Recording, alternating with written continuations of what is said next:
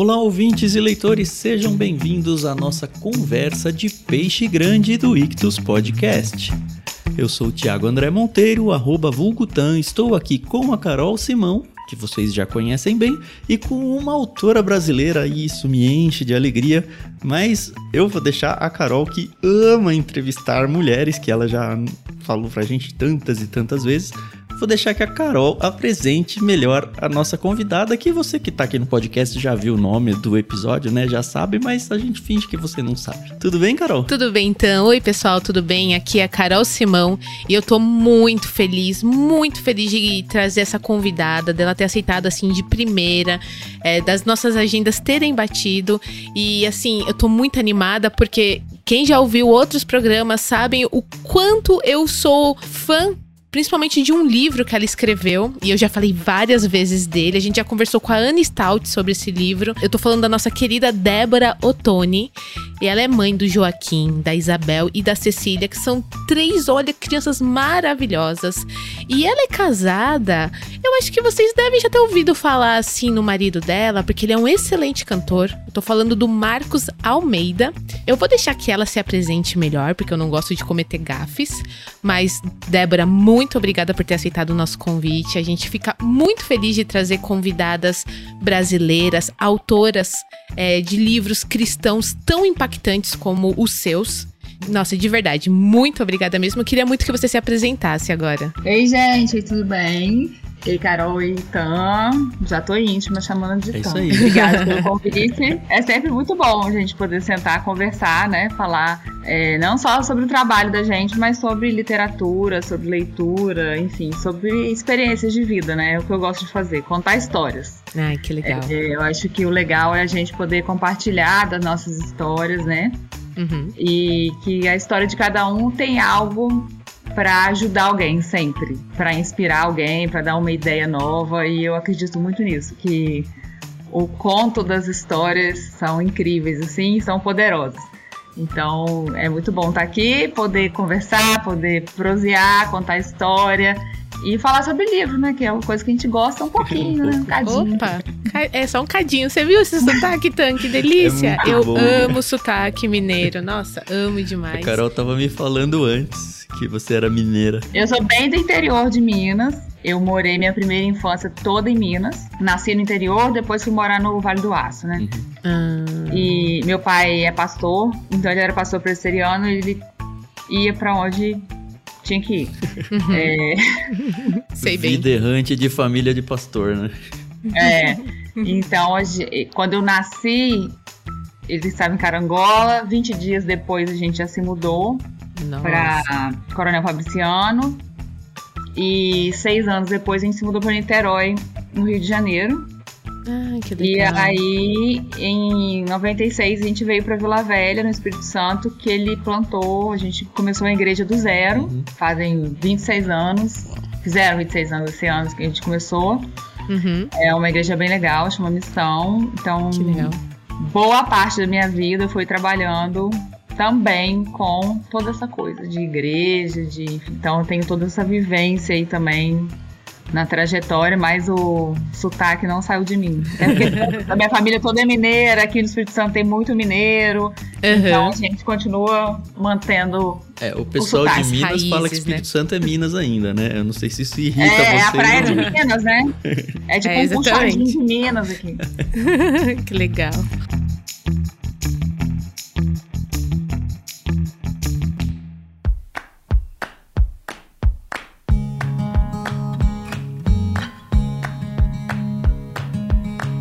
Mas antes da gente conversar, começar a nossa conversa, nosso bate-papo aqui com a Débora, a gente tem a nossa brincadeira, já tão conhecida pelos nossos ouvintes, dicionário. É, nessa brincadeira, cada um de nós vai trazer uma palavra. Vamos já, já nos desafiamos, mas vamos falar pra você. Nós não dizemos o significado, tá? Durante a nossa conversa. E essas palavras, para os novos ouvintes, os novos associados, elas valem um cupom de desconto, tá bom? Então você pode entrar no nosso site, olhar os planos que, que existem lá. Nós temos planos infantis, nós temos planos de mistério e aventura, nós também temos o plano do peixe grande, que é onde vai ter a indicação da Débora. Você na hora de fechar o seu pedido, você aplica qualquer uma das palavras que nós vamos usar aqui, sem acento, sem cedilha, e ela vai valer 15% de desconto na primeira mensalidade, tá bom? Então, eu vou deixar a Débora iniciando, falando quem que ela vai desafiar e qual a palavra. Ó, eu desafio o Tan com a palavra diletante. Diletante.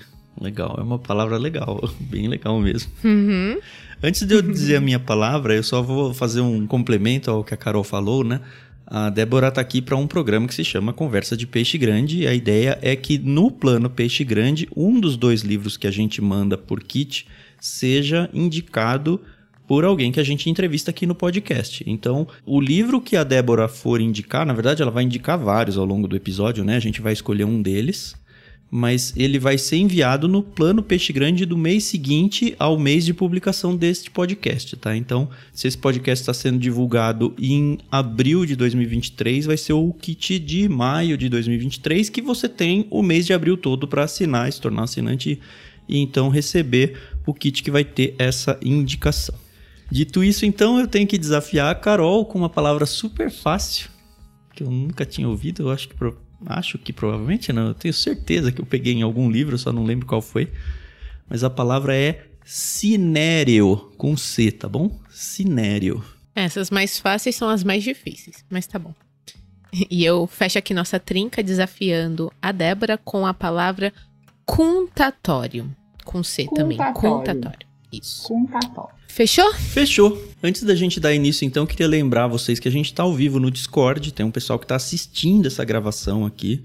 Esse episódio vai ser editado depois, divulgado em áudio. Mas o pessoal do Discord consegue participar ouvindo aqui, ou na íntegra, né, ao vivo, essa gravação, inclusive deixar os recados deles, perguntas e tal, dentro do chat da conversa. Então, quem está por aqui, muito obrigado por estar junto. Fique à vontade para escrever, fazer alguma pergunta, fazer algum comentário. Na medida do possível, a gente vai trazendo para dentro do programa. E se você não sabe do que eu estou falando, a gente tem uma comunidade literária no Discord aberta a todos, gratuita, participação, onde a gente organiza leituras coletivas, várias, acho que a gente já passou de 20 livros aí, e está fazendo inclusive em 2023 a leitura da Bíblia.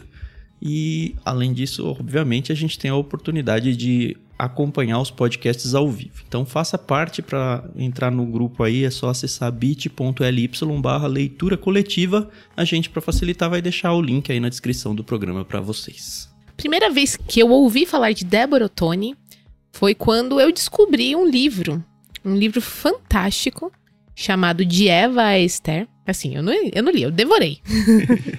e depois eu comprei para todas as minhas amigas.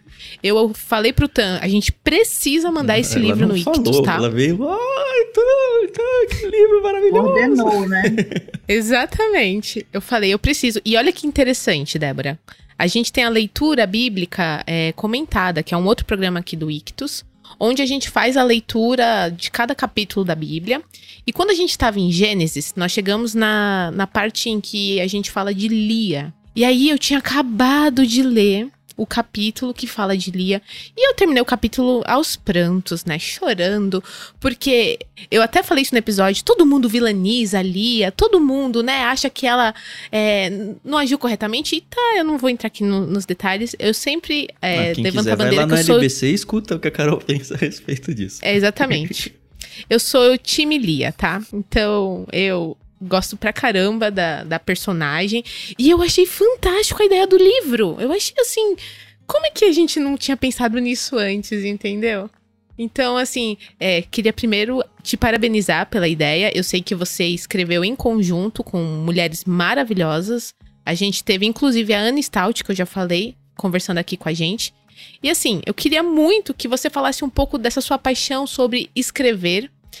É, principalmente aqui no Brasil, né, onde é muito difícil você se tornar uma autora. E assim, você é uma autora publicada pela Thomas Nelson Brasil, né, que tem assim investi investido em bons autores nacionais e tá trazendo um material assim de extrema qualidade, né, para o mercado literário brasileiro. Então, vamos lá, do começo de tudo. Sim. É, o, como eu disse, meu pai é pastor. Ele sempre esteve envolvido com literatura. Ele escrevia Hum. uns livrinhos. Antigamente tinha uns livrinhos bem fininhos assim, colado ou grampeado. Hum.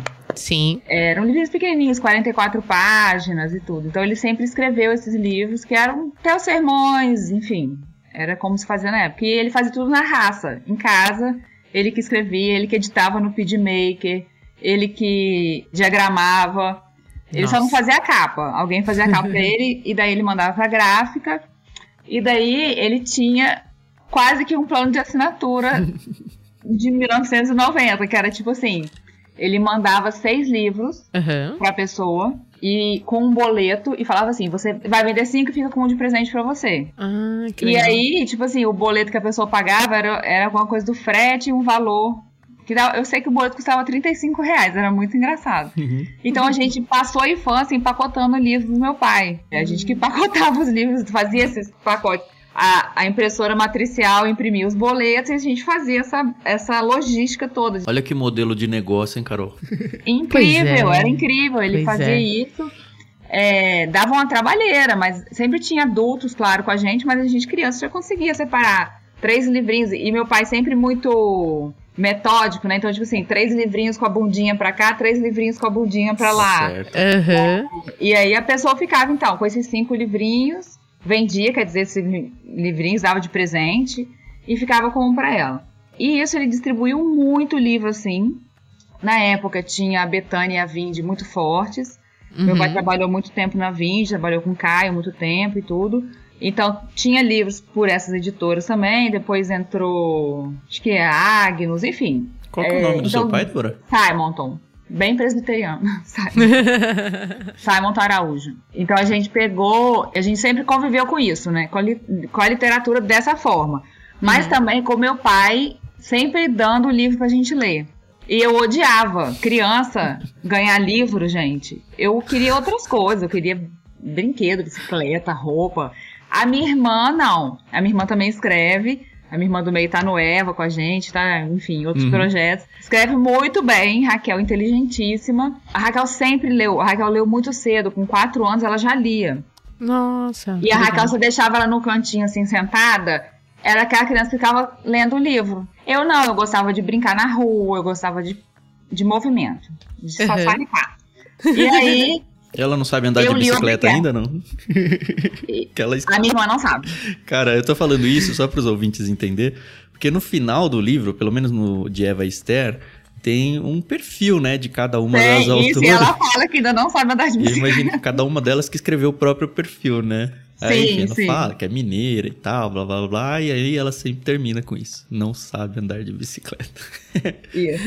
Não sabe, não aprendeu, gente. Ela tava lendo, ela tava muito ocupada lendo. Mas foi isso, assim, é, muito incentivo. Aí a gente era obrigada a ler, aquilo era muito. para mim era muito chato. Enfim. Até que eu virei adolescente e peguei gosto a gente lia. Até minha irmã achou essa semana e me mandou. Eu falei que eu quero comprar pra minha filha. Tinha da Betânia uma série Cris, que não tinha seriado na época, né? Então, tipo assim, é uma coisa mais próxima de um seriado de televisão adolescente. Era a série Cris, e era incrível. A gente comia aquilo, que era bem modelo de. como se fosse uma história, um uhum. romance de uma adolescente, enfim, é muito legal. Aí a gente achou no site, minha irmã achou no site da Betânia essa semana, série Cris, o box. Estão vendendo ainda. Tem vendendo. Eles repaginaram, claro, não é a mesma capa do que a nossa época. A nossa época é bem uhum. aquela capa cringe, assim. E tem o, o Chris e Ted, que é o cara que ela, que ela fica no final, né? Que é outro boss. A Luísa, que tá aqui no Discord, já falou: eu amava a série Chris, tinha todos. Eu nunca tinha ouvido falar disso. É, isso aí. Gente, série Chris incrível. Aí eu quero comprar. É assim, até uma dica que a gente dá para as mães de pré-adolescente, adolescente. Ai, ah, não sei que minha filha lê. Enfim, a gente sempre indica, porque é muito legal, é gostoso pelo menos pra gente era muito bom. Uhum. Então, uhum. foi, eu acho que foi o primeiro livro que eu li assim, querendo. Quando adolescente, Entendi. foi a primeira coisa que eu li querendo. E daí pra frente, começou a chegar muita literatura assim, mais como romance. Então eu lembro, tem um livro que eu, gente, eu não lembro o nome dele, eu vou pesquisar direito. Que não sei se é água que voa, águia, que água que voa é ótimo. que eu acho que é da Betânia também, traduzido. Alguma coisa, era uma capa vermelha Águia que Voa Alto, alguma coisa assim. Era um romance é, que se passava tipo meio no faroeste americano, com é, nativos americanos, índios nativos americanos, e aquela coisa é, meio faroeste. E uhum. eram três livros, era um romance. Aquilo, eu comi aquilo também. Minha avó é viva até hoje e ela também gostava, ela pegava os livros da gente tudo para ler, adorou. E foi muito legal, assim, é, essa experiência com a coisa de uma leitura leve. Porque quando eu era criança, assim, pré-adolescente, meu pai me dava muitos treinos do Jeremy Kemper pra eu ler, tipo, Turbulentos Anos da Adolescência. Sim. saco. Sim. Aqueles livros 5S na mochila. Meu pai me deu uhum. isso pra ler, gente. 5S na mochila. Então, isso era muito chato. Aí, quando veio essa coisa do, do romance, da história, eu fiquei doida, gostei. Foi o que comunicou comigo. Uhum. Aí, eu tenho muito marcado a Cris e essa Águia que Voa Alto. Tá aí, que é o livro 2, né? Mas uhum. tem um uhum. livro antes desse, então que deve ser o livro vermelho, que eu não tô lembrando o nome. Aí, enfim, aí comecei a ler, ler aqui, ler aqui. Sempre lendo muito a Bíblia, né? Aquela coisa adolescente, fervorosa e tal, não sei o quê. E aí, lendo muita coisa, assim, de igreja, assim, muito. Não teológica, mas assim, de estudo bíblico. Enfim, umas coisas de congresso que a gente frequentava. Até que eu, acho que eu tinha uns 16, 17 anos por aí, me encontrei com o Felipe Ansem. ah, me encontrei, assim, forma de dizer. É, me encontrei, na verdade, primeiro com o Max Lucado. Uhum. E lia muito o Max Lucado. Eu e minha irmã, a gente sempre leu muito, a gente gostava muito da forma dele, né, escrever e tal. E eu sempre via no livro do Max Lucado a marca da casinha, que é a marca da Thomas Nelson. Brasil. Hum. Sim. E eu falava assim, cara, que incrível isso e tal. E ficava doida, né? E uma vez, até teve isso, teve esse episódio assim, mais pra frente, o Max Lucado veio aqui na igreja do meu pai, junto com o pessoal da Canzion, que na época a Thomas Nelson estava com a Canzion, uma coisa assim, e eles vieram aqui. E aquilo eu fiquei doida, eu falava assim, ah meu Deus, um dia, um dia eu quero adolescente, assim, nova, Uhum. Nem escrevi nada, falei, cara. Você já era apaixonada pelos eu, livros. Eu, né? eu mirei ali, mirei ali, fiquei assim, falei, um dia eu quero estar nesse negócio aí também. Deixei pra lá. E aí, depois do Max Lucado, eu lembro duas coisas que me marcaram muito: o Max Lucado e o Felipe Ansem. Que eu entrei no Felipe Ansem pelo Decepcionado com Deus. Uhum. E aí, aquilo ali acabou comigo. acabou com tudo. Acabou com tudo, com tudo. Eu era muito nova, assim, não tinha nem 20 anos ainda, mas eu devorei Felipe Ansem, tudo que tinha do Felipe Ansem na época, aqueles dádivas e tal. E através do Felipe Ansem, eu me encontrei com a referência bibliográfica dele e me encontrei com o C.S. Hum. Lewis pelo Felipe Ansem. Então, tudo que eu li depois Nárnia, Cartas do Diabo Surpreendido, foi culpa do Felipe Ansem. Porque eu, eu entrei por aí. E foi muito importante para mim ler o Yancey, porque era muito diferente a forma de escrever, as histórias que ele contavam. Ele traz muita ilustração, coisa de vida real, e, assim, isso. né? E, e ele coloca as coisas de um jeito que eu falei assim, eu acho que eu acredito, fez sentido para mim, entendeu? Uhum. É, fez sentido. Logo depois eu fui fazer Bible College na Austrália e lá eu consumi mais livros do Yancey ouvi falar do, do Ravi Zacarias na época, uhum, né? Uhum. É, e li aquele. Li inglês, demorei anos para ler esse livro, que é difícil de ler, que é o. É, Pode o Homem Viver Sem Deus, né? Que é Man Live Without God. Li o, a primeira vez que eu li Crônicas de Narnia na minha vida, li em inglês também. Eu comprei um box na livraria na Austrália. Uhum. Que é até um box, é um livrinho. Não sei se é Martins Fontes tá fazendo igual ou se já vai ser Thomas Nelson fazer igual. Então, os livrinhos todos pequenininhos, sem fedendo box é, bem titiquinho, assim, papel jornal, uhum. tem os desenhos dentro, mas foi ali que eu encontrei tudo, entendeu? O Yancey foi uma porta para um mundo novo, assim, para mim. A forma uhum. co como ele tratou esses temas de decepção com Deus, da dor, né? Que ele chupou muito ali do, do Lewis naquele livro é, O Problema da Dor, The Problem of uhum. Pain, uhum. que eu também li em inglês. Foi uma jornada ler esse livro em inglês, tá? Não foi mole, não. é Lewis é... em inglês, né? Aí quando eu li o Lewis, eu já tinha lido o Yancey. Eu falei assim, opa, ele veio daqui. Entendi de onde o Yancey tá vindo. Mas era uma questão muito legal, porque na época, assim, a gente não ouvia isso na igreja. Que tipo assim, tudo bem, vai ter dor. E é legal ter dor. Porque... Uhum a dor é uma prova de que você tá vivo. O Yancey tinha um livro chamado A Dádiva da Dor. E ele vai para uma experiência na Índia com um médico que está estudando a lepra. E ele fala sobre isso. O leproso, ele já não sente mais dor. Isso é um problema. Quando ele não sente dor, ele está perdendo a pele. Sim. Ele falou assim: a dor é porque o tecido está vivo, a pele está viva. É, então é a prova de que estamos vivos, né? Não tá sentindo mais dor porque morreu já, acabou. É, exatamente. E ele colocou isso tudo de uma forma muito incrível. E desde então mudou muito a minha percepção sobre muita coisa. Aí, nessa época dos meus 18, 19 anos, meu pai sempre falava assim: escreve, minha filha, escreve. Mentira, com 16 anos. Sempre meu pai incentivava a gente a escrever também. Uhum. Aí a gente sempre tinha essa onda do livretinho grampeado. Eu escrevi um livro chamado Firme e Inabalável. Foi meu primeiro livro ever, assim. Que era sobre as bem-aventuranças. Porque tendo lido Ian e Max Lucado, eu comecei a Uhum. enxergar as coisas também com outras lentes. Uhum. Sim. Então eu comecei a ver que a, a coisa do, do bem-aventurado é quem chora. E, e o povo com medo de chorar, o povo meio com essa pala de vamos ser alegres, Jesus, vamos só vitória. E falei, cara, não, tem que chorar. Tem que chorar, tem que, tem que sofrer, tem que, tem que chorar, porque só quem chora é consolado. E tudo você bem. tinha 16 Eu anos tinha com esse 16 anos. Olha isso. Aí eu escrevi esse livro, mas bem grampeadinho, bem assim, mamão com açúcar. Uhum. É, escrevi, a gente publicou que assim, gráfica daqui, tudo vendia aqui na igreja e tal. Não tem ele disponível pra alguém comprar numa editora, assim? Não, não, não, não, não. A gente fazia aqui, tipo, tirava mil cópias, vendia, dava na igreja, Uhum. trem. Aí Uhum. eu lembro que tinha uma senhora, mãe de uma amiga minha, ela pegou aquele livro, me sentou no colo dela. Eu já era super grandona, né? Mas ela, enfim.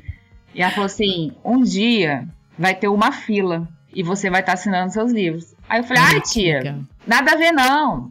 Passaram-se anos quando para tudo acontecer. Mas aí, com 19 anos, eu escrevi outro livro nessa modalidade independente, né? Aqui, Uhum. caseiro. Que foi um livro sobre a vida de de José, que na época chamava, que na época chamava Vivendo Acima da Média. E eu imprimi ele aqui todo bonitão, porque eu fiz umas, umas capas, umas entrecapas verdes. Era super moderno, porque não tinha isso aí. Então eu coloquei, pedi pra a gráfica colocar uns negócios verdes no meio, Uhum. entendeu? Custou caro pra caramba, meu pai quase me matou. e aí ele conseguiu imprimir, eu já estava morando na Austrália. Quando a minha irmã foi me visitar, me mandou cópia, enfim. É, mas foi bem legal. E esse livro do José, em 2018, ele saiu pela 371 e pela Box 95. Ah, que legal, sei. Chegando acima da média. Hoje ele já Aham. acabou, a gente tá revendo como é que a gente vai relançar isso, né? Como é que a gente vai. Mas era um livro assim, um livro que saiu muito legal, que eu fiz lições da vida de, Jo- de José. Hoje eu não gosto Aham. desse título mais, eu acho esse título horroroso, Vivendo Acima da Média. Mas na época era super legal, era super cool. É, mas agora eu não, não mais.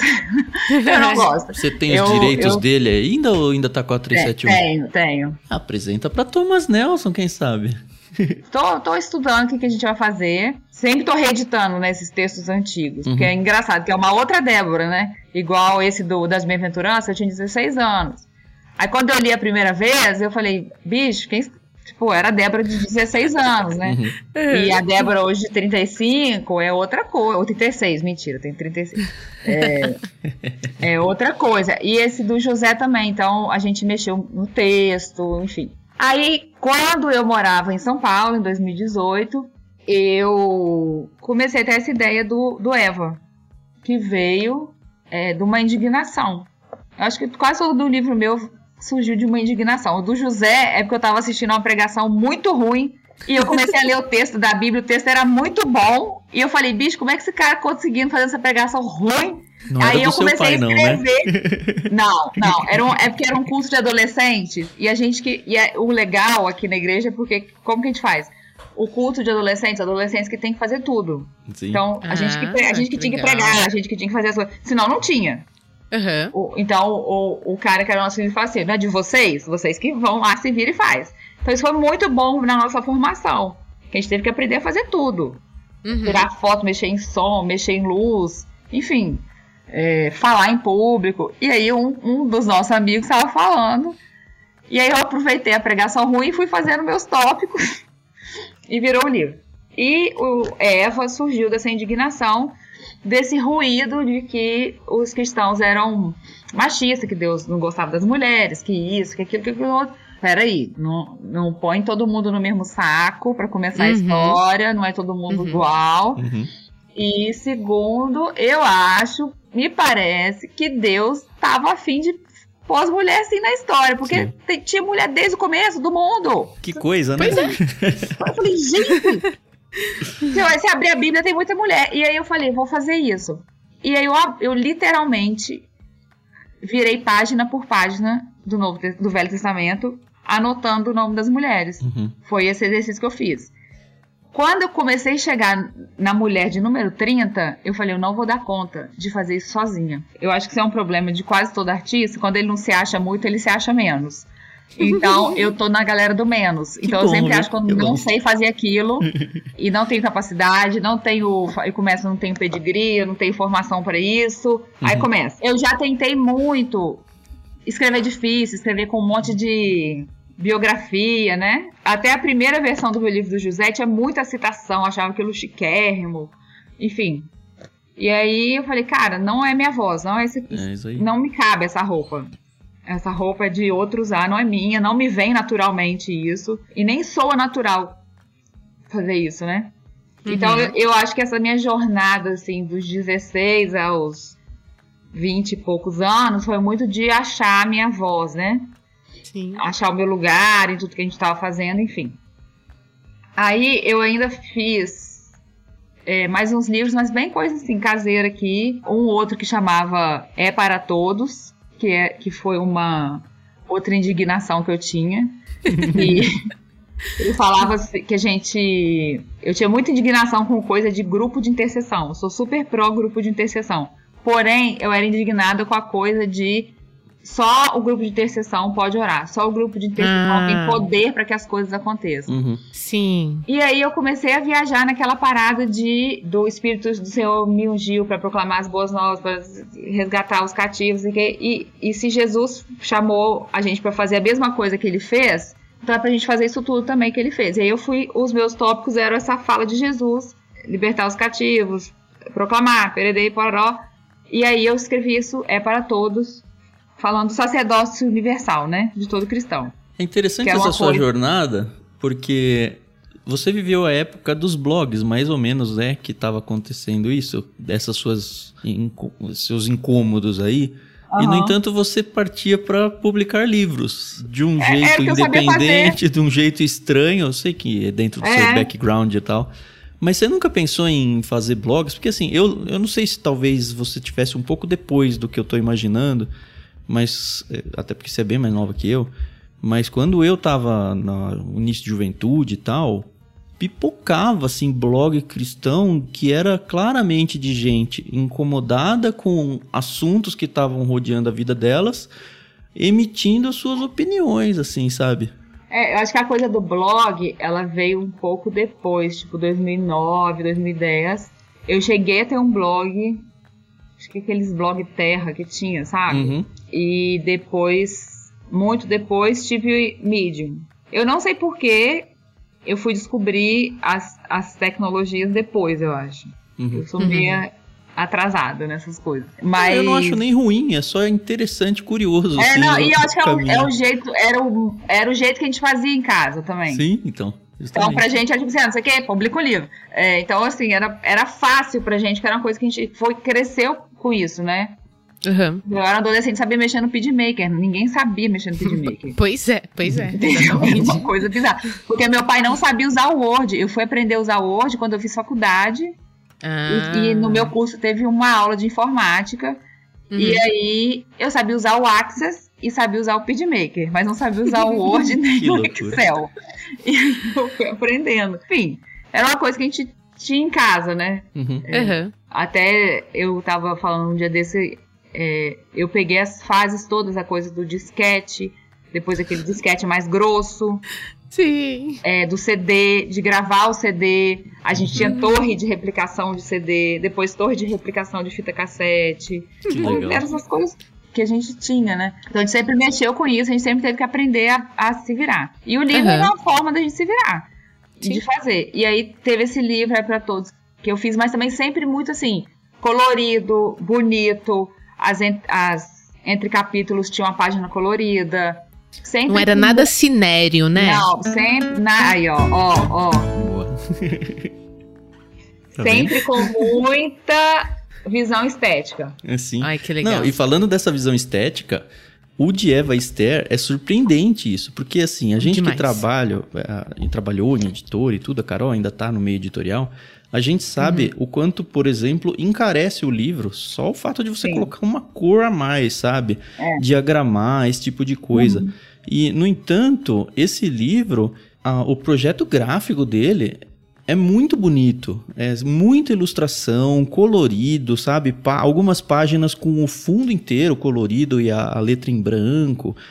É assim, eu sei que a editora ela tem que apostar muito né, no livro para aceitar um negócio desse. Eu não sei se isso foi fácil para você ou foi alguma exigência, não sei. Vou cortando a minha, minha experiência de livros independentes. Que aconteceu? Eu acho que eu fiz. Aí eu, eu Aí eu tinha independente, né? O Firme Inabalável de 16 anos, que depois eu reescrevi com 20, 21. Esse do José. E esse é para todos. E aí teve uma vez, eu, eu, traba, eu sempre trabalhei muito com evento. Eu tinha uma conferência enorme de juventude aqui em Vila Velha. E vinha muita gente do Brasil todo. E todo mundo queria saber como é que a gente fazia as coisas. Aí a gente fez um, uns livretinhos, chamava Como Faz. Tinha até uma hashtag na época, foi bem comecinho do Instagram, é, como faz. E aí a gente fez, eram quatro livretinhos assim, com, com um negócio em volta. Minha, eu não trouxe, mas minha tia até achou um dia desse um para mim e eu guardei ele em casa. Aí tinha assim, como faz eventos, como faz é, montagem de equipe de trabalho social, como faz para levantar e treinar voluntários, então, tudo, as perguntas que o pessoal fazia muito pra gente nos eventos, a gente fez esses livretinhos pro pessoal levar. Bem coisa assim, caseira, bonitinha, e o pessoal levou de brinde. Quando eu cheguei em São Paulo, teve isso da Box, reeditar o livro Vivendo Acima da Média, e sair nos box de assinatura lá. E eu fiz esse projeto do Eva, mas eu comecei a ver que eu, eu não ia fazer sozinha, não ia conseguir fazer sozinha, então eu comecei a chamar uma mulher e outra que eu conheci. Então, minha irmã, obviamente, é a primeira pessoa que eu sempre chamo. Depois, lembrei da Aninha, porque a gente sempre conviveu muito com o Guilherme, o pai dela, enfim. E eu falei, Aninha, o que, que, você acha de escrever e tudo? Fui chamando as pessoas próximas, mul mulheres próximas de mim. Todas são Porque conhecidas queria... suas. Já eram antes da editora Já eram conhecidas minhas. O que aconteceu? Para não falar besteira, ó, vou te, vou, vou te falando por aqui. Que eu chamei primeiro a Ana, a Elisa, que é minha amiga de adolescência, a Gabi Saad, que também é minha amiga de, de adolescência, de infância. Chamei a Luísa Nazaré, que eu fiz amizade com ela quando mudei para São Paulo. A Natália Lago, que era minha amiga há muitos anos também. A minha irmã Raquel. Aí eu fui fazer um curso em 2019, eu fiz um curso na, no Calvin College. E aí eu conheci a Fabiane. No mesmo ano, a gente foi falar num evento em Fortaleza. Eu conheci a Yuli e ela me contou a história dela de vida. Eu falei, você tem que escrever comigo um negócio que eu tô escrevendo. Porque, porque eu achei a história dela tão incrível, assim. Era uma história que tinha muita, muita dor, mas era uma história que eu falei assim, meu, essa menina vai entender as personagens, vai entender com outro olho, vai ler, ela vai, a leitura dela vai vir da vivência dela. Aí eu chamei. Aí, o que aconteceu? Eu liguei pro amigo meu, porque o Marcos falou assim, Débora, só tem uma preta no seu livro. E eu falei, bicho, é mesmo. E nem e assim, não foi uma coisa que o Marcos pontuou. Ele falou, liga pro Eric, que é um amigo nosso, que na época acho que ele era reverendo dominicano, aqui de Vitória. Ele falou assim: liga para ele e ele vai te ajudar. Aí eu liguei e falei: Eric, tô escrevendo um projeto, tô muito envergonhada, porque eu não tenho pessoas no meu mundo. Que... E, e, fui falando com ele, enfim, no meio foi uma confissão, foi um, um acerto, e aí ele me indicou a Andrea, me indicou a Isa, E a Leane, que eu já conhecia há muito tempo, mas não, não, não havia há muito tempo. Então foi bom que eu já me reconectei com a Leane. E aí conheci a Andréia e Isa. Inclusive hoje Isa é vereadora em Macaé, é incrível. E aí foi que a gente fez o grupo de famigerado grupo de WhatsApp. Tinha umas meninas que eu chamei e que no correr da coisa falaram assim, Débora, não vou conseguir escrever, é, não levo jeito, ou, ou, não vou ter tempo. E, enfim, fechamos nessas 12. E aí foi o seguinte, eu falei, olha, isso aqui, primeiro, a gente vai escrever um livro, mas a gente vai criar uma relação. Por quê? Eu participei de um livro com um texto e o livro chama Fonte para a Vida. É muito bom o livro. Saiu pela 371 também, Fonte para a Vida. Só que foi assim, o editor me ligou falou: "Você escreveria um texto para um livro sobre espiritualidade? Está sendo escrito só por mulheres?" Escrevo. Escrevi um texto. É, me manda uma biografia sua. A minha irmã na época tinha feito uma biografia para mim para eu colocar, sei lá, usar alguma coisa assim, um evento que eu fui fazer, e era uma biografia super poética. Mandei essa, porque eu achei muito legal, achei divertidíssima, mandei. Gente, quando o livro saiu, vocês não têm ideia da vergonha que eu senti, porque, tipo assim, eu abri a biografia das mulheres assim, fulana, mestrado em não sei o que, 50 doutorados, já fez isso, já fez isso, aquilo. E a minha biografia era um circo, era um negócio assim, quase que um mapa astral, mas não. É, porque irmã não acredita nessas coisas e ela que escreveu pra mim, mas foi tipo assim. Aí eu liguei pra editora, eu falei, como é que você deixou isso passar? Porque não tem nada a ver as biografias são tudo de um jeito e a minha de outra. E os textos super densos. E o meu texto já começa com uma brincadeira. Que eu pus um título da música do Marcos no meu texto. Tipo assim, que eu falei, vou zoar, vou pôr um. Porque eu achei engraçado que fosse engraçado. Tipo assim, um texto meu com o título da música do Marcos, porque fazia sentido. E aí eu fiquei, eu falei, menino, você é louco. Ele falou, mas era isso que eu queria de você.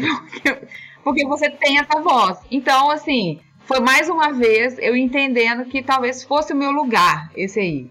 É, esse lugar meio que da, da desconstrução, da despretensão, de falar de um jeito mais simples. E eu falei, cara, eu simplesmente escrevi esse livro, esse texto para esse fonte, fonte para a vida que chama. É, pensando assim, cara, eu sou mãe de duas crianças, morando numa cidade onde eu não tenho minha família perto. Em São Paulo não tinha ninguém da minha família, estava chegando ali, né? Não tinha muita rede de apoio. Uhum. Eu escrevi o que a mãe leria, que é um texto curto, mas que entrega. E eu falei, isso, isso sempre é uma preocupação para mim. Será que eu leria esse livro?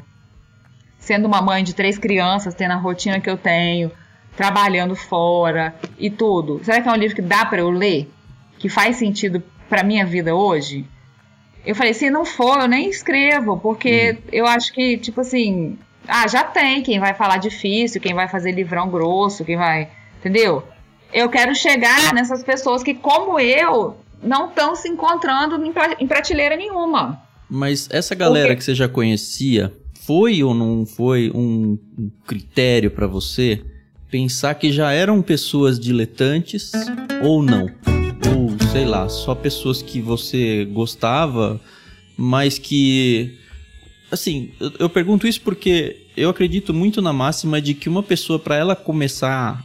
Ou começar não, é, até começar, para ela começar a escrever, ela tem que ser apaixonada por livros, sabe? Porque senão vira uma redação da escola, sabe? E das ruins ainda, sabe? Essas meninas todas que eu escolhi não eram escritoras profissionais eu sabia que elas tinham a capacidade de escrever o que a gente precisava. Eram apaixonadas por livros e tudo, e em algum lugar da vida escreviam bem alguma coisa. Mas não era aquilo assim, ninguém era profissional daquilo. Uhum. Ninguém era zero. Ninguém nunca acho que tinha sido publicado antes, inclusive. A Yuli, ela era compositora de música. Então eu falei, cara, isso vai ser muito interessante. Porque ela sabe escrever música. Sim. Vamos ver que ela vai se virar um lado aqui. mais poético e tal, né? É. A Raquel, minha irmã, ela já tinha feito mestrado. Então, assim, a Raquel era, ela tinha sido publicada em livros, né, com os artigos dela e tudo. E Fabiane também muito dessa área acadêmica. Obviamente todas cristãs, né? Todas cristãs. E a coisa principal era que a gente se aproximasse, já tivesse uma relação com ela. Vocês já Por tinham quê? a editora com vocês nessa hora? Ou Não. ainda era um projeto de Não, vamos um ver se vai projeto. dar certo? E aí eu tinha um, um, um documentinho no Word que eu mandava para elas tentando explicar. Depois a gente ficava mandando áudio, explicando. Então, o briefing que eu dava é, cara, se a Eva pudesse ter contado a história dela, como é que ela contaria? Se a Sara pudesse ter contado a história dela, como é que ela contaria? E aí eu fiz, a gente fez uma tabela com todas as personagens que a gente achou e a gente foi dividindo, cada uma pega quantas quiserem. Nesse meio tempo, as meninas, a Raquel, minha irmã, achou mais um tanto, a Leane achou mais um tanto. Umas meninas falavam assim: eu vou escrever três, acabaram escrevendo uma só. E a gente foi redividindo e, e construindo. Quando eu já tinha coisa um pouco mais estabelecida assim, eu fui lá e fiz um. Não era nem Canva na época, porque não tinha o Canva ainda. Fiz um, um projeto visual bonito, num PDF, pedi um amigo meu que mexia com isso para fazer. E daí a gente fez. E eu mostrei pro Marcos, o Marcos falou assim: deixa eu mostrar pra uma pessoa. Deixei, falei, pode, mandei, WhatsApp e tal. E aí ele falou assim: ó, o Samuel tá vindo conversar com você. Que é Jada Thomas, né? E aí vai vir aqui em casa. Aí eu falei, tá. Eu falei, porque se ele não tivesse pega, é, chamado o Samuel, eu teria. ia dar um jeito, ia mandar pra, sei lá, ia bater na porta. Eu tava em São Paulo, eu tava achando que o céu era o limite. Mas eu nem tava me ligando de Thomas Nelson, de nada. E lembra daquela história lá atrás, Max Lucado. Gente, eu não tava. Eu, é, por Deus, tá? É, a ficha caiu depois. Eu lembrei de tudo depois. Aí o Marcos falou: vou chamar Samuel, sei lá quem é Samuel. Eu não sei quem é Samuel, entendeu? Eu tô cuidando de duas crianças e uma casa. Enfim, chamei o Samuel. Aí tava o Samuel e a Bruna Prado, que antigamente foi quem ficou como editora desse projeto com a gente. E aí eles dois sentaram lá em casa, eu gostei muito desse coisa. Você já tem os textos? Eu falei assim, falta, falta poucas entregas, mas a maioria do texto, dos textos a gente já tem. Aí ele falou assim, então tá, então vamos fazer. Eu falei, então tá, então vamos fazer. Apertamos as mãos, tomamos café, tiramos uma foto. E quando o Samuel saiu lá de casa, eu sentei, deu a tela azul, entendeu? De tipo, mano. Aí eu fui lembrando de tudo. Aí eu lembrei da, de quando eu conheci o Max Lucado. Lembrei. Cara, eu fui lá no meu quarto, deu lendo os livros e, e sempre eu sempre lia futucando aonde que era a editora, como é que eu ia chegar na editora, enfim. E aí, falei com as meninas, ó, a gente tem até 31 de, acho que era agosto, para entregar tudo. Vambora. E aí a gente entregou e começou esse processo de revisão, diagramação, e foi uma coisa que eu falei na minha, no meu café. Eu quero que seja um livro bonito. Eu quero que seja um livro desenhado. Se vocês não puderem me entregar isso, eu não quero fazer com vocês. Ainda fui sem educação, né? Mas era, era a única coisa que eu, que eu sabia que eu queria para esse livro, é que esse livro fosse bonito. Que ele fosse desenhado. Que só a estética da coisa já falasse, entendeu? Então foi uma exigência que eu fiz. Talvez a única. Aí toparam. E aí foi aquele processo contatório de toda a editora. É, um processo de né, revisão, de diagramação. Você vai, ficou envolvida nisso também ou você nem sabia o que estava É. acontecendo? Não, fui envolvida. Eu sempre me meto, porque eu tô sempre lá perguntando o que, que tá acontecendo, cadê. É, eles falaram assim, não, vai, vai lançar tal mês, vai lançar tal mês, e aí puxou pra 2020. Aí o que aconteceu? Pandemia. Neste inteirinho, eu engravidei Ah, tem em isso também. Tem isso, tem isso. Em agosto de 2019, eu engravidei. Foi super assim, escapulida essa gravidez minha que eu tive. É, não planejada mesmo. E aí eu descobri que eu tava grávida. Eu falei, meu Deus, vai dar certo. E aí, beleza, todo mundo feliz e tal. Preparação. Aí quando foi. A gente ia lançar, acho que maio de 2020. Aí quando foi março, São Paulo, pandemia, já tava comendo. Ninguém sabia o que ia acontecer, ficou vai, volta, vai, volta. Aí só foi lançado em setembro ou outubro de 2020. No meio da pandemia. Então foi tipo assim, um tiro no escuro da Thomas Nelson. Foi um negócio muito doido. Só Deus mesmo, porque eram autoras desconhecidas. Eu não tinha essa força toda no Instagram também. Mesmo tendo Marcos para ajudar, enfim. Não tinha ninguém com a gente que tivesse um nome enorme. Nenhuma dessas meninas é tipo assim, tem um Instagram de milhões. Foi uma doideira, cara. E no meio da pandemia, outubro da pandemia, todo mundo quebrando, todo mundo sem dinheiro. Eu tava morando na casa da minha mãe. Aí eu já tinha voltado para São Paulo. Eu vim, eu vim ter neném aqui na casa da minha mãe, porque São Paulo tava muito terrível. Aí em outubro eu voltei para São Paulo. E aí lançou o livro. E não tinha, não teve lançamento, não teve nada. E cara, vendeu. Rolou. Começou a rodar, rodar, rodar. E todo mundo muito abismado com isso. Como é que isso funcionou? Na mesma época, saiu pela HarperCollins uma biografia da Cláudia Raia, eu acho. Tinha uma biografia de alguém grande que saiu. E saiu por outras editoras, outros livros assim, tipo assim, de várias, um devocional com várias mulheres escrevendo, tudo mulher com nome grande. E aí, na, na nos estudos, nas comparações, esses livros não venderam. Que mas coisa. o nosso vendeu. E aí, a teoria deles é por quê? É a diversidade do grupo. Tipo assim, a gente vendeu a coisa do relacionamento que não é vendido. É uma coisa que existiu e foi uma prioridade minha. Porque eu acredito que se não tiver um relacionamento antes, o negócio não tem o poder de chegar como você faz uma coisa com a base no relacionamento. Essa é a minha impressão. Porque eu tive essa experiência onde me pediram um texto para um livro e eu não conhecia ninguém. E até hoje não conheço. E esse livro não vendeu quase nada. E é um livro incrível, é uma dó, porque é um livro incrível o, o, texto tem uma, tem uma escritora portuguesa, gente, é, é assim. É, é, de outro mundo o texto da mulher. Incrível, incrível, incrível. São, mas não foi. Eu falo, não é por causa de editora, não é por causa de nada. Eu acho que realmente a coisa relacional tem um poder muito forte. Na minha vida, eu, eu acredito assim. E aí, quando a gente foi fazer o, o Maria, Maria né? Aí, assim, um parênteses sobre a Vester. Depois que a gente publicou, a gente achou mais 30 mulheres, eu acho. Do Antigo. Do Antigo Testamento. E a gente ficou uhum. desesperada. e aí, a gente fez o quê? A gente fez um arquivo chamado Evas Clandestinas. é, e a gente já escreveu. E tá lá, no limbo. Uma hora ele aparece por aí. Tem 30 mulheres ainda. Acho que são 30 que a gente chegou. Mas a gente ficou. Aí tá, tem esse. As mesmas história, autoras? É, a maioria. Tem eu, Raquel Leane, Scaninha. E vai, de alguma forma vai sair. Hoje a gente não. Eu acho que não vai sair impresso. Uhum. Porque a gente fica tentando achar um formato para sair. Para quem comprou o primeiro também não ficar chateado. Então talvez saia alguma coisa. É, audiobook, e-book, assim, mas tem aí 30 mulheres. Tá bem legal.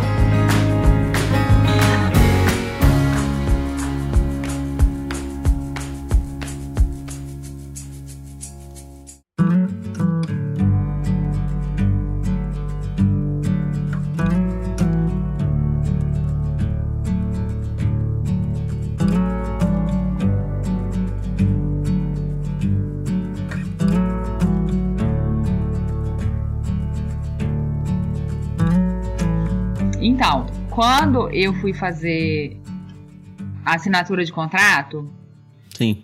A priori, eu tinha umas ideias malucas com esse livro. Quando eu cheguei, falei, ó, eu queria que a gente pegasse esse livro e achasse uma investisse na instituição que cuida de mulheres. Aí eu queria fazer isso aqui, eu queria um monte de coisa ao mesmo tempo. Aí o Samuel me explicou, né? Falou, Débora, é o seguinte, a gente não consegue, é, a gente não pode fazer esse repasse direto. Eu posso repassar para vocês e vocês fazem o que vocês quiserem com o dinheiro. Ele falou: você pode ficar com todo o royalty do livro, porque a ideia é sua, o trampo é todo seu, porque isso dá um trabalho zoado uhum. de juntar as meninas, é, enfim, ler os textos, voltar com os textos, essas biografias mesmo no final do, do, do livro. Aí você tem que ligar, fulano, sua biografia não está pronta ainda. Fulano, é, não sei o quê. Sua, né? é, aí tem a parte de gestão, que era cadastrar todo mundo na editora. Isso tudo eu que fiz. Essa parte editorial, assim, mais era uma coisa que eu já sabia fazer de trabalho, mas que eu trouxe para cá e fiz. Então, você tem todo o direito e ninguém vai reclamar se você ficar com tudo para você. E você pega um montante e joga onde você quiser.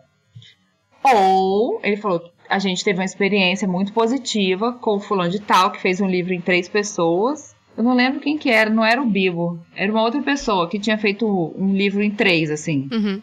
E dividiu os royalties e, e isso incentivou todo mundo a trabalhar divulgando o livro e tal. Que legal. Eu falei, ah, bicho, bora. Então, assim, hoje é tudo dividido em 12 do Eva. E é muito engraçado, né? Porque quando a primeira vez que caiu o royalty, minha irmã me ligou e falou, velho, você é muito burra. Aí eu falei assim, eu falei, eu sei, mas eu não sei trabalhar de outro jeito. Eu, é... Ah, eu achei, eu achei que fosse a forma mais justa Uhum. é, e a forma mais certa. Sim, sim. Então, eu só trabalho se for assim, foi assim que meu pai e minha mãe me ensinaram. Excelente. e é assim né? que eu gosto de viver. Uhum. E então, assim, não importa se a menina escreveu um, se escreveu seis textos, todo mundo ganhando igual e pronto. E aí teve essa história do meio do caminho aí, que a gente achou essas clandestinas. Mas aí, ano passado, é, a gente já tinha a ideia de, tipo assim, depois que a gente publicar a clandestina, a gente faz o Novo Testamento. Aí trocou de Bruna lá na Thomas Nelson. Aí essa Bruna que tá lá agora falou: Débora, é o seguinte, agora eu tô responsável por essa linha editorial e a gente quer fazer o Novo Testamento. Eu falei: não, vamos fazer clandestina. Ela falou: não, vamos fazer o Novo Testamento. Aí o que, que eu tinha feito? Vai usar a base, mais ou menos as mesmas meninas, mas agora eu quero que elas também chamem gente do mundo delas. Uhum. Porque eu queria passar por essa experiência de não ficar só gente que eu conheço, só o meu grupinho. Eu queria abrir a panela. Uhum. E aí foi uma doideira, porque eu falei, vocês podem chamar até duas, três autoras que sejam do relacionamento de vocês. E elas chamaram e quem aceitou, eu aceitei sem nem Nem conhecer. nem não conhecia, não chequei antecedentes, nada. Só foi. Fui colocando no grupo do WhatsApp. Nessa Uhum. veio a Richthofen, E não? depois- Aí, minha filha, a gente foi se apresentando e se conhecendo. É. A gente tem um grupo que chama Maria Vai com as Outras. Ai, que legal. É, e a foto é a Gretchen, né? É muito bom o grupo. É, Legal. a foto do grupo é a Gretchen. Ai, que é, legal. E aí chama Maria Vai com as Outras. Então, essas meninas estão ali e a gente começou a trabalhar. Aí manda a lista, volta a lista, entra a autora, sai a autora, enfim, Uhum. aquela confusão toda. De novo, a gente fez a lista. Aí eu falei, gente, por favor, confere essa lista, porque não tem como ficar sobrando. A gente publicar o livro e depois falar, mano, achamos mais. Não.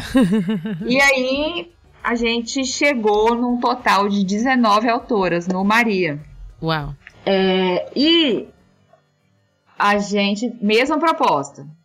Se a Maria tivesse contado a história dela, se a Isabel, se a mulher do poço, Uhum. e assim fomos. Ficou um livro mais grosso, bem mais grosso, até porque a diagramação tá muito mais bonita. O Eva Esther, coisas que eu fui descobrindo depois, tá, gente? É, Babados dos bastidores. É, depois eu descobri que as diagra... ficou tudo lindo, mas foi banco de imagens, entendeu? E você queria que fosse ilustração direta, né? E eu queria que fosse ilustração. E esse que foi banco de imagem, eu descobri isso, tipo, recentemente. Fiquei muito chateada, mas já foi. Não vou. Uhum. Não, não choraremos o leite derramado. Esse aqui não. Esse aqui já foi ilustração. A Bruna fez questão. É, Ah. A gente teve um ponto que a gente chegou e, e ela falou: Débora, a gente tem uma decisão para tomar. Vamos fazer quatro cores e o livro mais caro, ou vamos fazer duas cores. Aí eu falei: Bruna, não sei. E a gente ficou nessa conversa. E eu falei: mais caro quanto? E a gente ficou trocando essa, essa conversa e tudo. E aí eu perguntei para as meninas, gente, vocês gostariam do livro um pouco mais caro, com quatro. Joguei assim para as meninas. E a gente falou assim: ah, quer saber? Vamos fazer com quatro cores.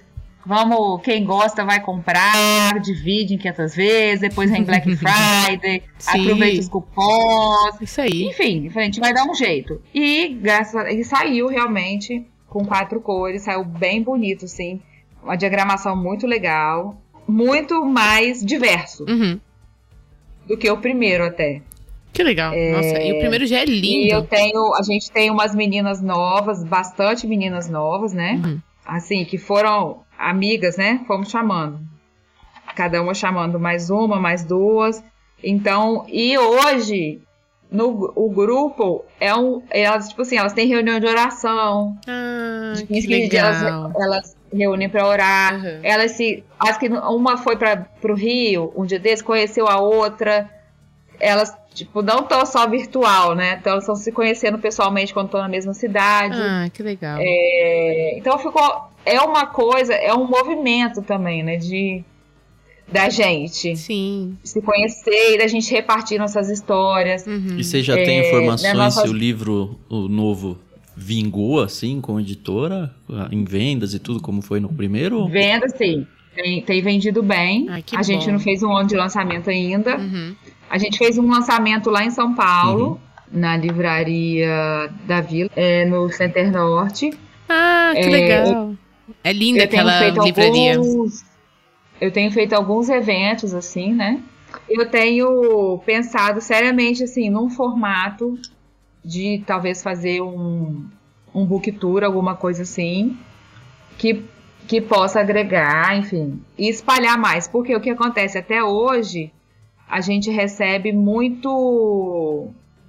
É, eu recebo muita coisa no Instagram de gente que tá lendo o Eva ainda. Uhum. Então o Eva ainda tá chegando. Sim, sim. Não, você, você não consegue bem, controlar né? a jornada do livro, né? Quando que alguém vai é. encontrar. É, isso. E se você pensar bem, ele foi lançado na pandemia, é, é tem só três anos. É. E aí a gente já tem esse outro aqui, que também já vem com tudo. Vem com é denso, tá muito bonito, os textos estão bem diferentes. Não, e eu vou. Muito... Eu, eu preciso fazer um comentário aqui muito positivo. É, eu tenho uma biografia aqui. Não, não é uma biografia. Eu tenho uma devocional aqui em casa que é de mulheres para mulheres. Uhum. E é tão fraquinho. E eu comprei assim porque eu queria alguma coisa, sabe? Sabe? Me aproximar mesmo assim da, da mulherada e tal. E aí, uhum. quando eu li, eu, puxa, eu fui lendo as devocionais, foi tão tristinho assim quando eu, uhum. quando eu, eu, li. E aí, quando eu é. peguei, é. quando eu peguei o de Eva Esther, eu falei, é isso, é isso, entendeu? O Tan fala que eu costumo ter aquele emoji do, da cabeça explodindo, mas foi assim mesmo, a cabeça é. explodiu. E, nossa, assim, o sucesso das vendas, né, é só uma consequência de um bom trabalho. Então, é uma plantação aí muito cuidadosa de um material muito importante, né?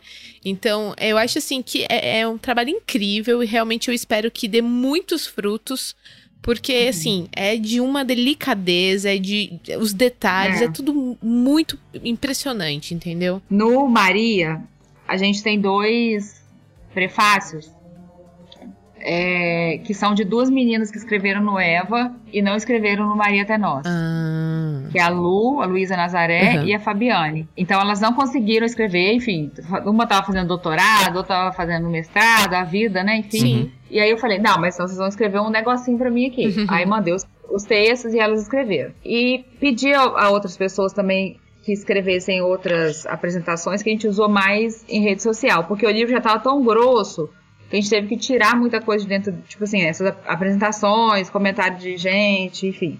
É, então aqui, ó, para vocês verem, de novo, a gente tem a Amanda Costa, que ela é de São Paulo e ela é ativista climática.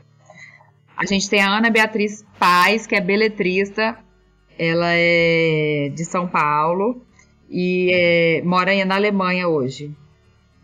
Temos a Jaqueline, que ela é professora historiadora da URCA lá no Iguatu, no Ceará. A Juliana é professora de educação infantil em São Paulo. A Karine é violinista e maestra em Belo Horizonte, mas também está se enredando por essa carreira de escritora. A Kathleen é da biomedicina mas ela é escritora, ela tem muito livro lançado independente também, muito romance, é muito legal. Não romance cristão. Os romances dela são incríveis. Ela tem uma, um romance que é uma série de três livros. É muito legal. Eu li 300 páginas em 48 horas. Isso é um milagre. A Leandra é irmã da Leane, e ela trabalha no governo do estado, enfim, mas também escreveu lindamente. A Luísa foi uma menina que a gente conheceu por causa do Eva Esther, que ela ficou super fã e se conectou com a Leane e a gente trouxe ela. A Mari, ela é doutor, ela é, já é doutora em desenvolvimento ético de liderança e mexe muito com RH. E eu sempre esqueço quem trouxe ela pro grupo, mas ela era de Niterói. Uhum. E, enfim, foi incrível assim o insight da Mari sobre as coisas. A Pri, ela é aqui de Vitória e ela tem um projeto que acolhe refugiados. Nossa, Projeto Ninho. que legal. A Sara Guzela é autora de ficção cristã, é uma pessoa incrível e que é o livro que eu quero indicar da Sarinha. Aliás, a gente precisa A entrar Tamara. nisso, né? indicações. É, a Tam- e a Tamara, que é psicóloga do Rio e que também foi assim outro achadinho do nosso coração. Então acho que entraram 11 novatas Que livro. legal, nossa. E todas, assim, de- diferentes. Algumas que já mexiam com isso, como a Sara e a Kathleen. E algumas que nunca tinham feito, que gostariam de fazer. Mas eu acho que todo mundo entregou muito bem. Elas leram as personagens e o jeito que elas escreveram, a forma. Foi uma coisa muito legal, assim. Eu não sei se você percebeu que a gente tem essas mulheres subliminares, assim, né? Aham. Da entrelinha. Aham. No Eva Esther a gente tem algumas, tipo as que repartem os despojos, as que choram Uhum. e tal.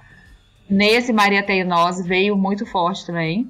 São sempre textos da minha irmã. Ah, Isso é sempre coisa da minha irmã. que legal. Porque a minha irmã já é, ela já presta, ela já faz a leitura bíblica com essa atenção para essas coisas diferentes, né? Então ela fez nesse livro aqui, é, a gente tem uma que ela escreveu, gente, que foi muito engraçado. É, ela fez o último casamento, porque ela fez o texto do casamento de Caná, Uhum. quando Jesus faz o milagre. Primeiro milagre. aham. É, ela quis fazer sobre a noiva desse casamento. Ah, que legal. E daí ela fez o último casamento, que é do Apocalipse. Hum, Também. Ah, e da noiva que desse, desse casamento. Nossa, que legal. É, Sabe aquele texto do Tito que manda as mulheres mais velhas ajudarem as, As mais novas? novas. Sim, sim. Isso. Aí a minha irmã falou: Eu quero fazer um texto sobre a senhora de Tito. E aí ela fez uma entrevista com a minha avó. Minha avó é viva, tem Nossa, 84 anos, que super legal. lúcida. Então é um texto lindo e foi um sonho da minha avó, que a minha avó tinha um sonho de, de escrever um- alguma coisa, que ser publicada. E aí a entrevista dela foi publicada. A gente fez maior festa com ela. Lógico. Ela falou que ela, sabe, a gente. É claro. Vó, a senhora saiu no livro e tal. gente, ela tava se achando. Quando a gente fez, é, lançou o livro aqui, né, na nossa igreja, aí a gente pôs minha avó pra dar autógrafo. Ai, que legal. Gente, a velha se achou. Mas foi muito legal. Foi um jeito Nossa, que assim. presente pra gente- ela, Débora. Que presente. É, foi, foi, foi lindo. É, aí a minha, minha irmã fez A Esposa Submissa Uhum. e ficou incrível esse texto. Aí tem essas coisas mais assim subliminares, eu acho que foi a minha irmã que fez, assim, Uhum. que ela foi achando essas ideias e foi foi capturando, né? Que sensacional. E e aí, mas tem muita coisa assim legal Uhum. e o jeito que as meninas abordaram cada uma, eu acho que ficou muito incrível. Uma coisa que aconteceu muito nesse livro também é que cada autora é, acabou contando isso, né, pra gente, que elas tiveram uma experiência muito de. O texto passou muito pela vida delas, entendeu? As personagens. Então, é, Uhum. foram experiências pessoais ali, derramadas junto com. é, então, esse, igual esse texto que a minha irmã escreveu sobre as mulheres que perderam os filhos, né? É, a minha irmã tinha passado por uma perda muito forte de, um, de uma criança antes de ter o Felipe. É, então, aquilo foi muito forte, assim. Uhum. É, minha irmã trabalha muito com, com essa questão de pós-desastre, de Uhum. refugiados. Ah. Então, isso foi muito perto da vivência dela. Uhum. É, então, todo mundo, assim, o texto passou por dentro de todo mundo de uma forma muito viva. Então, por isso que eu falo, não é só um texto, Uhum. entendeu? Tem a vida dessas meninas ali Exatamente. muito derramada, muito escancarada. Nossa. E eu acho que isso fala muito, né? Isso, isso chega, conecta muito. né, Nossa, com pessoas. certeza. Com certeza. Ó, em julho de E daqui 2000. estão saindo novas autoras, né? Ah, Também, com isso é certeza. legal. autora solo. Então a Aninha já fez o livro dela. Sim, sim. É, solo, a parte disso, a Luísa. A Luísa também fez, é verdade. É, e tem Uhum. outras meninas aí que vão, vão aparecer. Ai, que Nós legal. estamos trabalhando nisso, Nossa. vai ser legal. Para- Quem Parabéns, tá de ouvindo verdade. aí, em julho de 2022 a gente mandou o de, de Eva Esther no Plano Peixe Grande, mas o de Maria até nós a gente ainda não mandou, hein, Carol? Ainda, Em ainda. breve podem mandar, Quem né? sabe, legal, né? mandar. Quem sabe? Opa, já estamos conversando aí.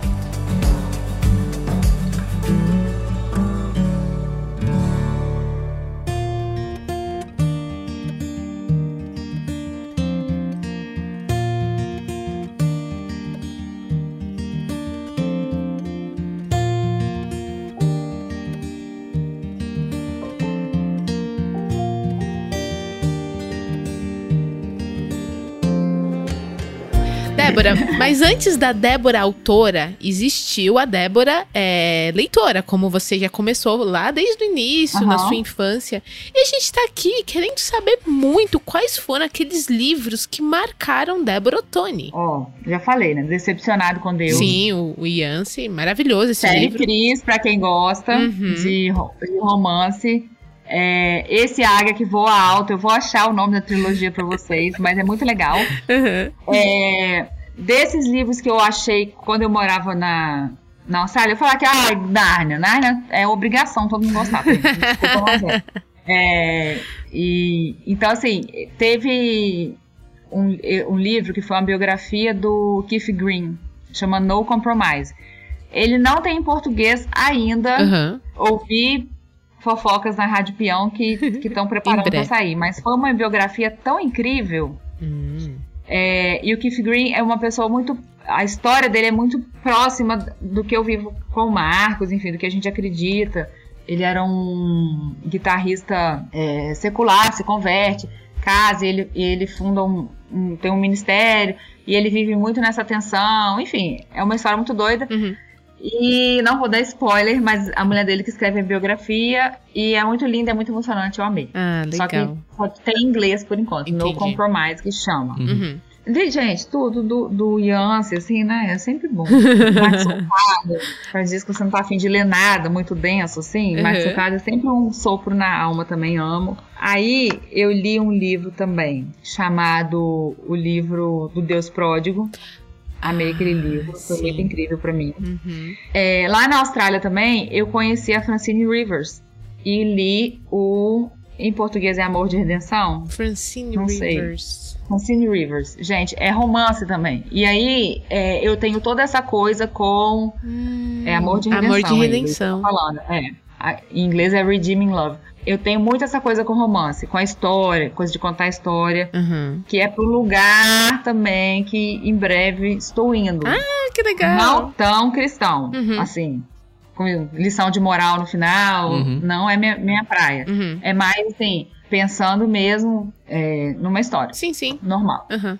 É, então, assim, o Amor de Redenção foi. Nossa, e é um romance baseado no livro de Oséias. É uma coisa incrível. Gente, Tem os outros livros da Caramba. Francine Rivers que eu não li, mas que eu tenho muita curiosidade de ler.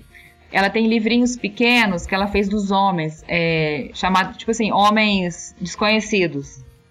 Então ela tem um livro chamado O Sacerdote. Hum. Em inglês chama The Priest, que é só sobre Arão. Uhum. Aí tem sobre o boiadeiro, que é sobre a moça. É incrível. a- Ela é muito incrível. É uma pessoa, assim, é uma escritora que eu gostei muito do- da ideia dela.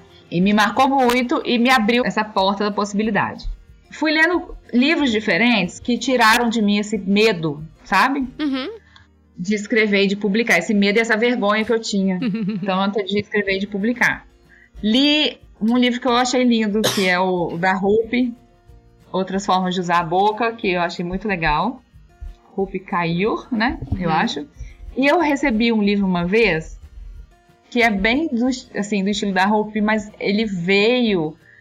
Eu achei a história muito legal, que era um grupo de Facebook. Eu sou totalmente por fora dessas coisas. Tipo, depois do Orkut eu não quis saber mais de nada assim que, que envolvesse grupo, comunidade. Entendi. Eu gosto do Instagram porque não me exige isso. Uhum. É, e aí, esse grupo de Facebook, eles publicavam textos e ficou super famoso. E aí a editora Globo publicou, que eram os textos cruéis demais, para serem lidos rápidos, alguma coisa assim. Uhum. E eu li esse livro. São pequenos textos e ilustração, preto e branco. E são textos muito assim, é, viscerais, né? E ele tem duas, dois volumes já. Ah, que legal. Isso presta demais. É muito legal. Eu gosto. É, tem umas coisas assim. Bem fora da nossa caixa, Uhum. assim, né? Sim, é essa da a nossa intenção. vivência, da nossa crença, mas você tem que. É aquilo. Uhum. Ler, retém, bola pra frente. Isso aí. Ah, e tem outro. É, aquele. Peço permissão pra falar só um palavrão. A, a- a incrível arte de ligar o foda-se, que é da capa laranja, aquele livro é incrível, pelo amor de Deus. Eu rabisquei, eu emprestei, fiz todos meus amigos comprarem. Eu li ele em 2018. Foi um livro incrível, assim, Uhum. muito bom. Uhum. E recentemente eu finalmente consegui terminar de ler A Alma Imoral, do Newton Bonder. Que, meu Deus do céu, Newton Bonder é um ser humano, né? Ele tem uns livros chamado A Cabala da Alegria, a Cabala. Ele é judeu. E esse é a alma imoral, mano. É, assim, te faz repensar muita coisa. E é muito legal, porque eu sempre tive curiosidade de. É uma coisa que a pandemia me roubou, porque eu me mudei de São Paulo. Mas eu queria muito ter sentado com judeus. E eu morava num bairro que tinha muito judeu. Ah, Eu queria, assim, qual que, é o, qual que é a sua.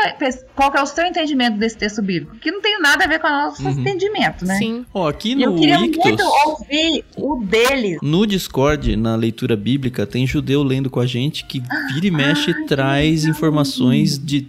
Assim, a gente tá passando no Antigo também, né?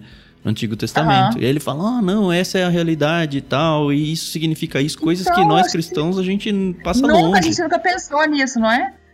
O Newton Bonder, nesse livro, eu li do Newton Bonder Alma e Moral. É até uma peça que tá em cartaz desse livro dele, tem mais de 10 anos que a peça tem cartaz lá em São Paulo. Enfim, eu gosto muito do Newton Bonder, é, da leitura que eu fiz dele. Uhum. É claro, tem coisas ali que você releva e pula, maturidade, né, gente? Uhum. Não vou demonizar o cara por uma frase que eu não concordo dele e tudo mais. É, ele fala sobre o conflito do corpo e da alma, né? Recentemente, eu tô lendo aquele livro, comecei a ler, eu e minha mãe, só que a gente tá parado, porque ele tá, ele tá assim, na jugular da gente. O livro que você gostaria que seus pais tivessem lido? Vocês já, já ouviram desse livro? Gente, esse livro vale. É da Filipa Perry, né? gost- o, é, o livro que você gostaria que seus pais tivessem lido e seus filhos ficarão gratos por você ler. Gente, eu tô parada no terceiro capítulo, porque eu tô, eu tô. A autoanálise é muito incrível que rola com esse livro. É, é assim. E eu achei ele legal porque ele não fica só naquele lugar de vamos culpar o que deixou de acontecer, o seu pai, sua mãe. Não, é tipo, ok, seu pai e sua mãe fizeram o que deu pra eles fazerem. E você segue a vida com isso aí, vambora. Bola... E eu achei isso legal, porque não ficou naquele lugar de. Ah, é culpa do seu pai e de sua mãe e fica culpando eles pro resto da vida. Uhum. Então, eu amei esse livro, estou amando esse livro. Tá me fazendo muito bem. Ao mesmo tempo que tá me pondo numas saias justas incríveis, assim. E eu já indiquei pra muita gente, assim, inclusive que precisa. Foi uma indiretinha, assim. Mas gente também que eu vejo que tá, que tá buscando essa melhora, né? sim, Essa sim. maturidade. Uhum. É um livro recente que acabou de sair, que ah, tá maravilhoso. É o livro do Valdir Sternagel, que é, um, que é da Luterana, né? Uhum. Chama Fazendo Teologia de Olho na Criança. Ele tem um livro que é Fazendo Teologia de Olho na Maria, e aí você Fazendo Teologia de Olho na Criança. Gente, saiu pela Mundo Cristão. Vale a pena ler, vale a pena pôr no box do pessoal, porque olha, incrível. Não é um livro sobre o ministério infantil, é um livro de como a teologia deve olhar para a criança para se fazer, né? Entendi. É a mesma ideia dele, tipo assim, como a gente olhando para Maria, a gente pode fazer teologia. Enfim. Uhum. Mas lindíssimo. É, O Valdir escreve de uma forma assim deliciosa. E, e foi um livro muito importante. Eu li para fazer um, um doçozinho, mas nossa, fiquei emocionada. Eu acabava chorando sempre. E o livro mais importantes da minha vida, agora vai, gente. o Fruto da Solidão. Esse livro é muito difícil de achar, porque é do Henry Noel, no, não sei como é que vocês falam o nome dele. Harry, tem gente que fala no vô, Noen. É, cada um fala de um jeito. Aham. O fruto da solidão. Gente, três meditações sobre a vida cristã. O Henry, ele é um padre, né? Sim. Católico. A biografia dele é muito, assim, incrível. Ele tem uns livros lindos, né? Uhum. O Deus Pródigo, O Curador Ferido. Ele tem muita coisa boa. É, o- essa versão que eu tenho é edições Loyola. Ele é bem fininho, tá vendo? Então, ele, tá, ele traz três meditações sobre momentos, cenas em que Jesus estava sozinho. E ele fala sobre a coisa da solidão, da solitude, é, da solicitude. E eu achei muito incrível, porque quando eu encontrei com esse livro, eu estava cuidando de jovens na igreja. E eu via como é que era difícil a coisa. O medo deles era ficar sozinho. Sem- tinha muito, ah, eu tenho medo de ficar sozinho, eu tenho medo de ficar sozinho. E aí eu fiz uma, uma atividade com eles que foi o seguinte: é, eu queria que você chegasse na casa, da, na casa de vocês e perguntasse à mãe e ao pai de vocês se eles se sentem sozinhos. E a maioria veio com a resposta sim. Falei, não é a coisa de estar só. Você pode estar casado, você pode estar com 50 filhos, está se sentindo sozinho. A não tem que ter medo da solidão. Né? Puseram essa coisa na gente muito forte de ai, quem tá sozinho é porque tá errado, ou porque fez alguma coisa errada na vida, ou porque é muito difícil de ser aguentado. E, e esse livro quebrou isso muito. E eu trabalhei muito com eles esse livro. E, e esse livro eu sempre volto para ele e ele me ajuda demais. O Fruto da Solidão. Assim, mudou, mudou muita coisa é, na minha vida, me ensinou a ficar mais quieta, a acalmar o, o fogo impetuoso que sou, querer estar em muita coisa ao mesmo tempo, é, aproveitar os momentos de tédio, de, de solitude, de não fazer nada. Uhum. Então esse livro foi muito bom pra mim. E ele é super fininho, super facinho de ler, tipo mom friendly. É, então é, gostei. A gente fez até depo- eu- o Medium que eu tenho, que era o blog, ele é bem antigo, de, de coisa minha de 2017, por aí, 2018. Deve ter alguma coisa sobre ele também que a gente fez. Eu vou passar os links pra vocês depois. É, que a gente fez uns estudos sobre esse livro. O meu que eu ganhei, eu dei pra outra pessoa. Ah, tá. Aí esse ano alguém achou, porque eu vi falando desse livro, alguém achou e comprou pra mim. Mas foi sebo. Ah, Entendi. Então eu não sei. Eu vivo pedindo pras editoras, gente, faz esse livro, faz esse livro. Mas aí esbarra na coisa do, do ser católico e tal, assim, Sim, chatice sim. desse povo. Infelizmente. Mas assim, sinceramente, é um livro que eu amaria que fosse republicado, que todo mundo pudesse ter, porque é uma forma linda de ver essa situação da solitude como um lugar é, também frutífero e produtivo. Nossa, muitas indicações muito boas. É o que a gente sempre fala aqui, né? Quando, Eu sabia que ia a gente ser, entrevista entendeu? alguém grande, assim, peixe grande, né? Não é à toa que chama peixe grande. gente. A gente aumenta a lista de livros exponencialmente e só percebe que a vida é curta demais. Uso demais de livro. E ó, assim, se Deus quiser, assim, se, é, é, o, o bom de estar agora nesse lugar de, de autora publicada é eu acabo conhecendo muita gente legal que não foi publicada ainda, Sim. né? Que, É. Ah, eu, eu publiquei um negócio, só o que publicou independente. Ah, eu tenho um negócio aqui e tal. Então, essa semana mesmo eu conheci uma pessoa que, que tem um trabalho infantil incrível, de livro de contos, histórias infantis. E, enfim, e a gente acaba conhecendo muita coisa legal que não dá tempo de ler, É. mas que a gente, sabe, vai se encantando, né? Vai vendo que, pô, tem muita gente produzindo muita coisa legal. Muita coisa boa, é. é. A Sarinha que escreveu comigo também. É uma pedida, é, Sara Guzella. Ela também publica muito independente, só ficções. Eu, eu li uma delas, gente, é muito legal. É, e vai sair uma dela pela Pilgrim agora, em setembro, eu acho. Chama Escolha do Verão. É muito legal. A Sara é uma autora para ficar de olho. Ah, e ela legal. faz uma feira de ficção. Ela, ela tem 23 anos, se eu não me engano. E ela tá puxando uma feira de ficção cristã lá em Belo Horizonte. Uau. Vai ser a, A gente precisa edição. muito disso, cara. Muito. É. É, Ah, muito. Vai ser a segunda edição esse ano, em julho, em Belo Horizonte. É Pô, muito convida legal. ela pra entrar no Discord também. A gente tem um espaço aqui onde as pessoas podem indicar coisas. Recentemente apareceu, Ah, legal. acho que Eu vou duas colocar ela em autoras. contato com né? vocês. A Sarinha é Show, incrível, show. assim. Não, E é muito legal que ela- a família dela toda comprou essa coisa é, de ter uma autora na família, então eles fazem aqueles rolê.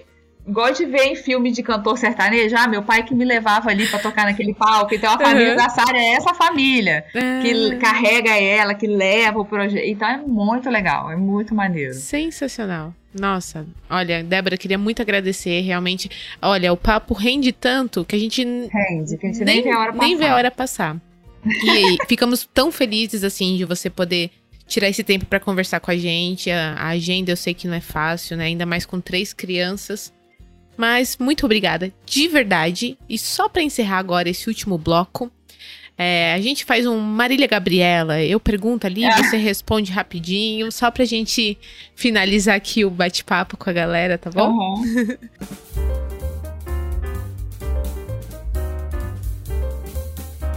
Débora, você prefere livro físico ou o digital?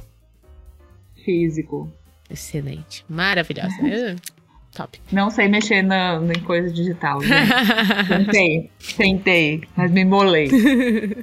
Você por acaso tem alguma meta de leitura no ano? Ou isso é bobagem? Deixa pra lá, eu vou lendo o que dá pra ler. Às vezes eu leio mais, às vezes eu leio menos. Como é que funciona? Eu parei de ter meta, porque eu só me frustrava. Eu, eu aceitei que eu tô num momento da minha vida, um momento que tá durando 10 anos, desde que eu tive meu primeiro filho, que é o que dá. Uhum. É o meu 1% todo dia. Isso aí. Isso aí. Porque eu preciso de energia pra criar meus filhos. Senão, eu, se eu me esforçar, é, eu, eu tenho que concentrar. O pouco de, de força e de concentração de energia que eu tenho. é, já sou muito, faço muita coisa ao mesmo tempo. Então, assim, eu tô realmente lendo o que dá.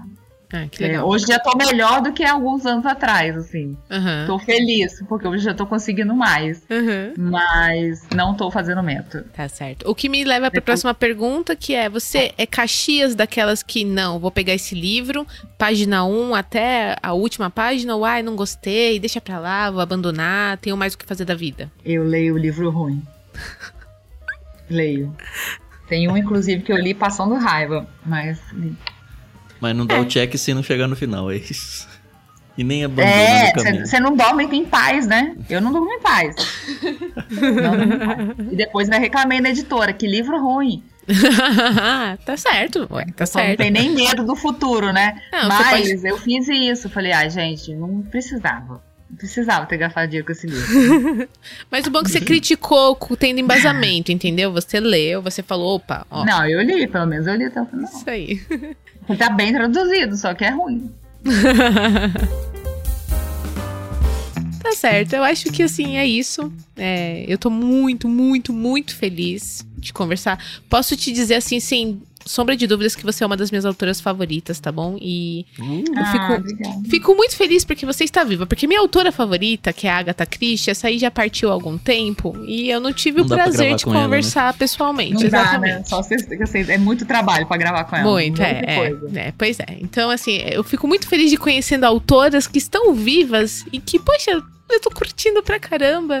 Eu indico demais, tá? Então, Ah, obrigada. gente. é realmente assim, muito Importante. obrigada, Débora. Muito obrigada Obrigada pelo seu você. E ministério. deixa os seus arrobas aí, eu não sei se você é muito Ah, de rede tem. social ou não, mas quem quiser te encontrar, procura por onde. Ó, é só Instagram. Eu fico lá quietinho no meu Instagram, que é onde eu domino minha.